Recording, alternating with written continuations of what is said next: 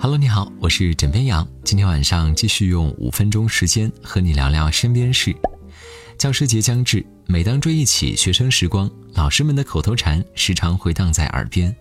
近日，有媒体在微博上发起了话题“老师的口头禅”，网友们纷纷回忆起被老师话语支配的恐惧。枕边羊今晚呢，也筛选了一小段和你一起来分享。比如说，在我们学生时代，我们经常会遇到一个体弱多病、时常请假的体育老师。一般这个消息都是语文、数学老师通知我们的。于是乎，老师带着课本走上讲台说：“你们体育老师生病了啊，这节课我来带。”上课的时候，说不说话也成了我们纠结的一个事情。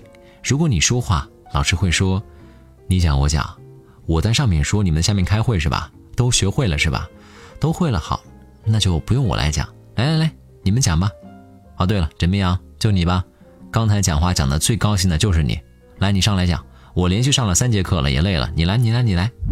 而如果我们不说话，老师们会说：怎么一回答问题就都不吱声了？再比如说，看黑板不对，看书也不对，老师们会这样说：看我干嘛？我脸上有字儿啊。看黑板，哎。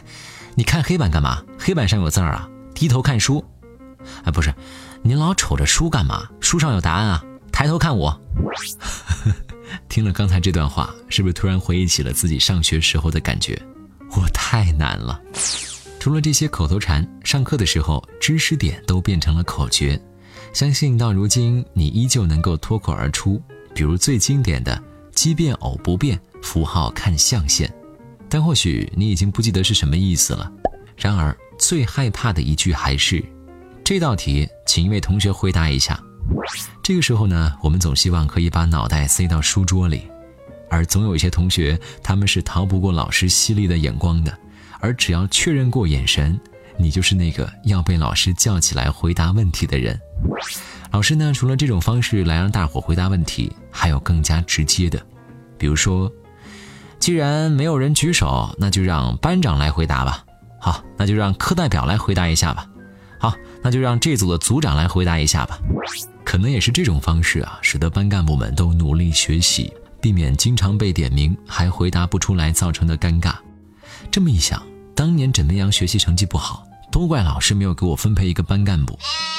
不知道你发现没有，不论你升到哪个年级或者哪个班级，总会成为老师口中之最。比如说，你们是我带过最差的一届学生，整层楼就你们班最吵，楼梯口都听到你们声音了。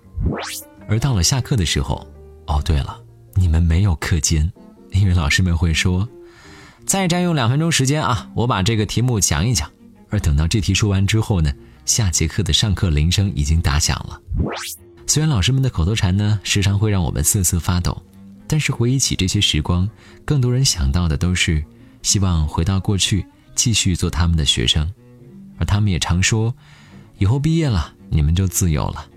然而毕业了，走向社会后，才发现老师的教导让人想念。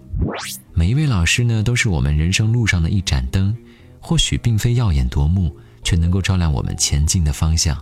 因为有他们，我们的来路一片晴朗。所以在教师节来临之际，枕边羊想说一句：老师。您辛苦了，也祝愿所有的老师们教师节快乐。好了，今天呢就先跟你聊到这里，我是枕边羊，跟你说晚安，好梦。